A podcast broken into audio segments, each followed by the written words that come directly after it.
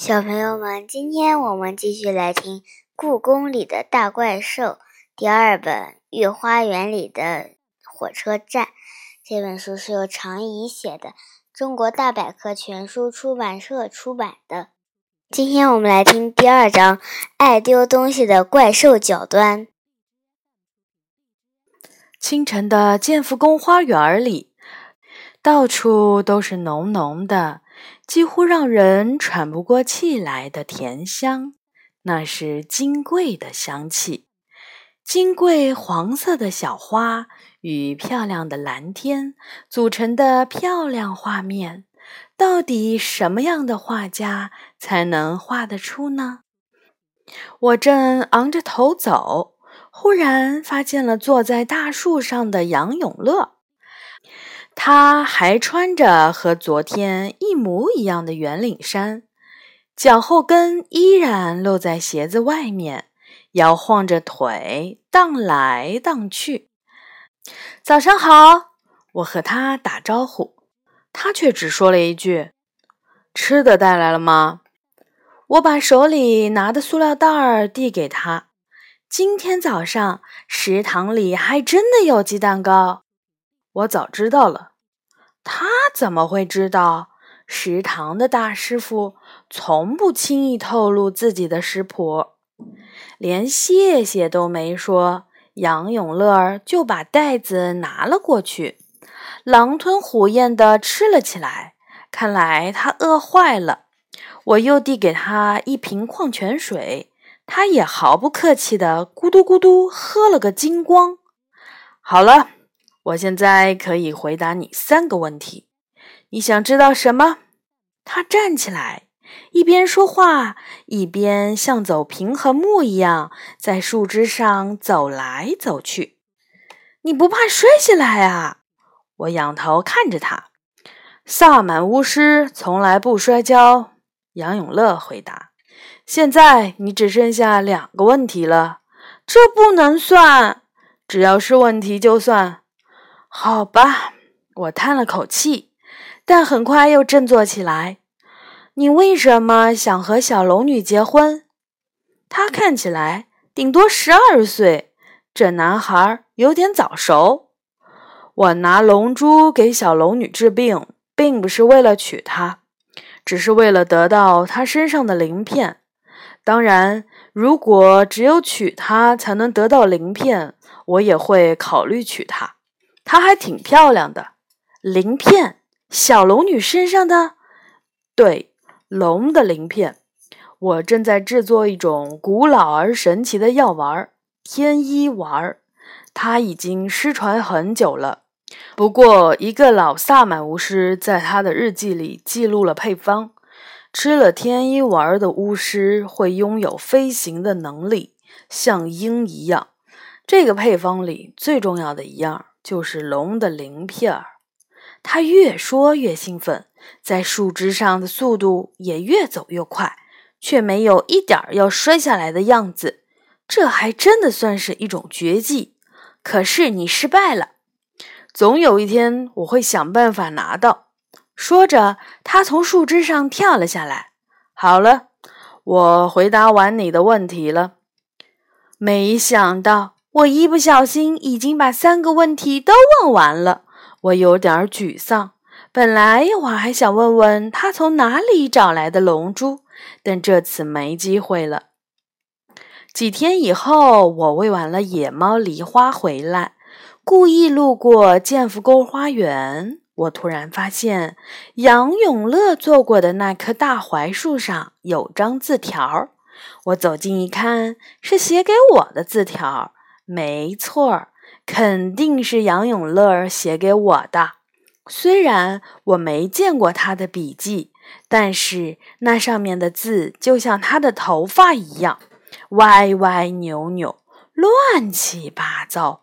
而且建福宫花园没有对外开放，除了有时会举办一些会议，连工作人员都很少来，只有他会到这里来。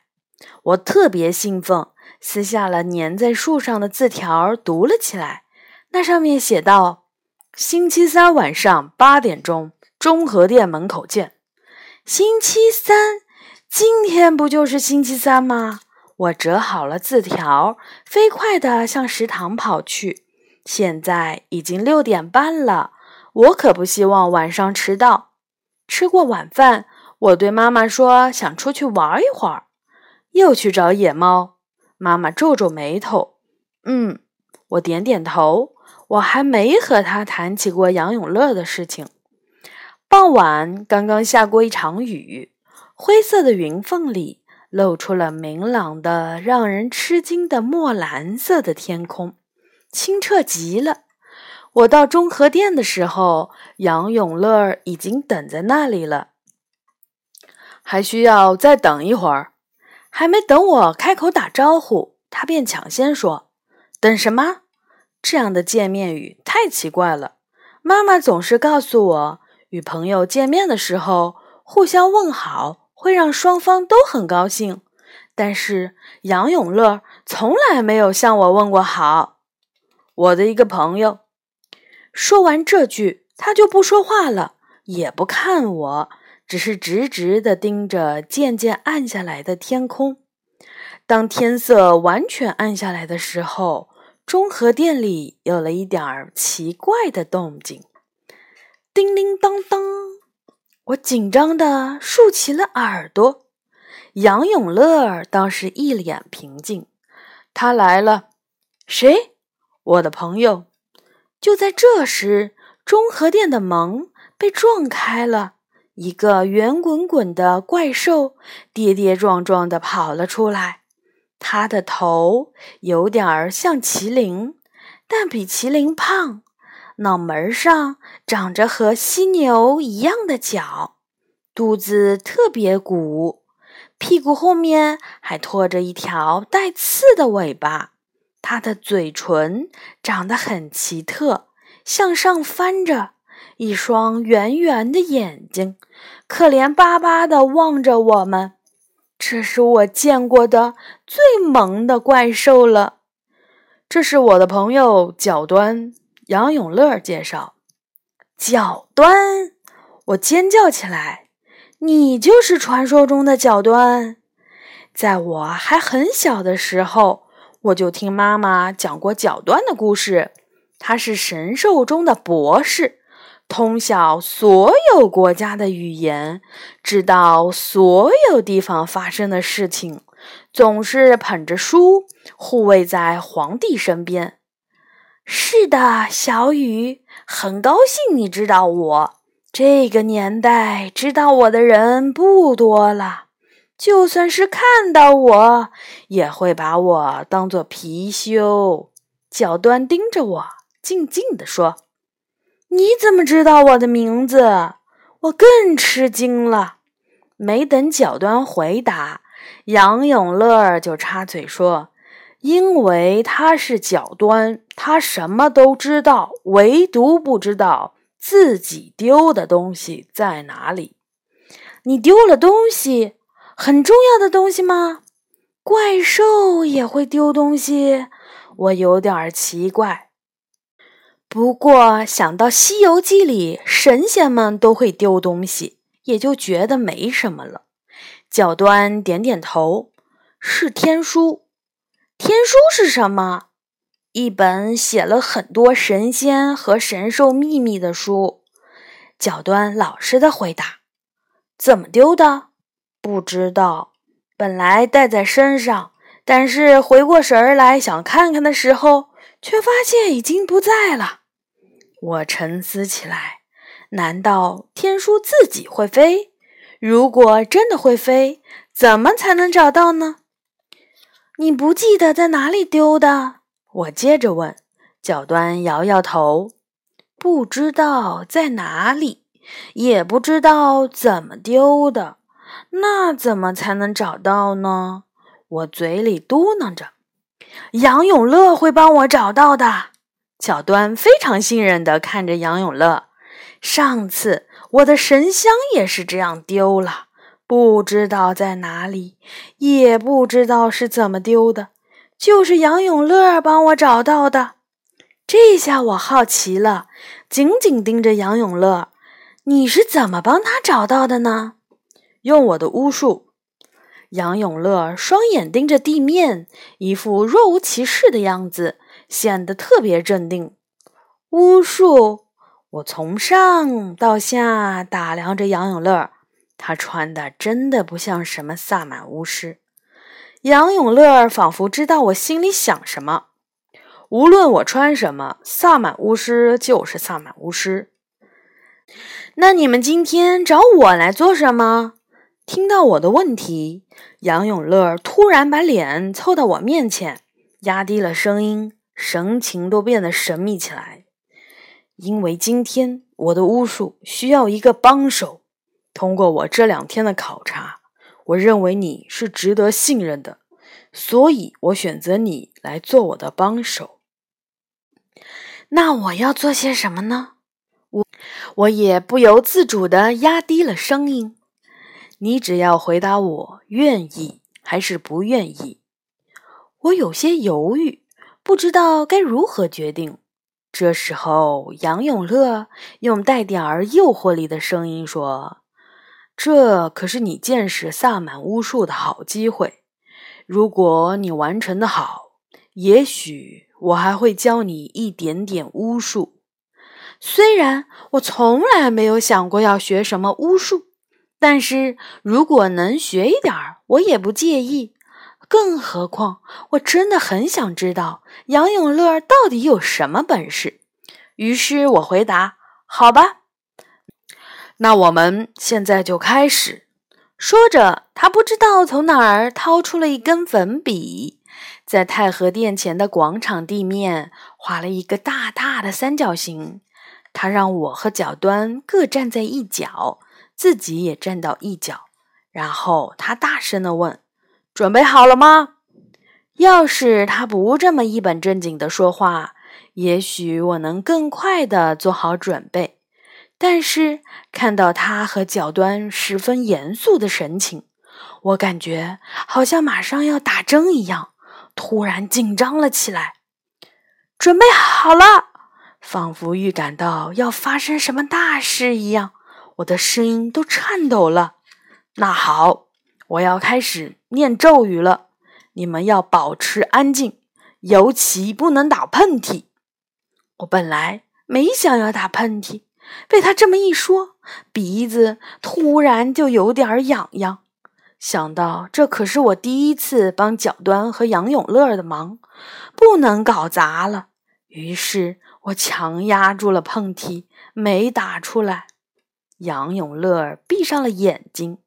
双臂直直地伸向天空，嘴里还念念有词：“吉卡卡米莱贝贝吉。”念完一大段以后，闭着眼睛的他突然将手朝角端的方向指去，角端很快就移动到了三角形的中心。又念完一段后，他的手又朝我的方向指来。于是我赶紧蹑手蹑脚地走到了角端的身边，一声都不敢出。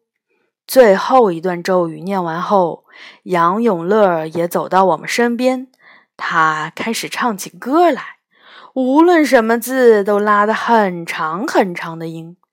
歌曲结束后，他闭着眼睛向太和殿的方向走去。现在我们到太和殿去。我和角端紧跟在他的身后，无论是上台阶还是过宫殿高高的门槛，闭着双眼的他都走得那么平稳。很快，他就顺利地走进了大殿，这真是太奇妙了。角端不要动，李小雨，你听我指挥。进入太和殿后，他仍然没把眼睛睁开。往那个方向走十二步，我顺着他手指的方向走去，嘴里默默地数着：一、二、三、四、五、六、七、八、九、十、十一、十二。停下的地方正好是宝相所在的位置。当然，这个时间宝相已经不知道去哪里闲逛了。剩下的只有他脚下的基座和他身上驮着的宝瓶。这里，我转过身问：“对，看看那里有没有什么东西。”杨永乐回答：“我在基座旁边找了找，什么都没有。于是我把基座掀开，里面除了灰尘和两只奔跑而出的蜘蛛外，没有什么特别的东西。宝瓶里也是一样，什么都没有。”我站起来，大声说：“现在右转，大步走五步。”新的指令来了，于是我右转，迈开腿，一、二、三、四、五。不知道是不是凑巧，这次停的地方正好是脚端的基座。我蹲下来。借着院子里照进来的很微弱的灯光，仔细寻找着，我发现，在基座与龙椅之间的地板上有一条细细的夹缝，看样子像是虫子啃出的痕迹。夹缝很窄，如果是大人的手指，估计很难伸进去，更不要说怪兽们粗大的爪子了。但是我的手指却正好能伸进去。我慢慢的把手指伸进缝隙，很快我的指尖就碰到了一个硬硬的东西。我努力勾着指头，一点点把它掏出来。原来是一本只有巴掌大小的书。难道这就是天书？这里有东西。我大声说：“杨永乐和脚端一起跑了过来。这是天书，怎么什么字儿都没有？”我随便翻了几页，坚硬的封皮儿里只有一张张泛黄的白纸。就是他，脚端拿过天书，一下子把它塞到了耳朵里。天书可不是谁都能看的。我有点生气。既然你是知晓全世界所有事情的怪兽，那你更应该知道全世界任何地方的礼仪。我帮你找到了天书，你怎么可以这么小气，连看都不让看？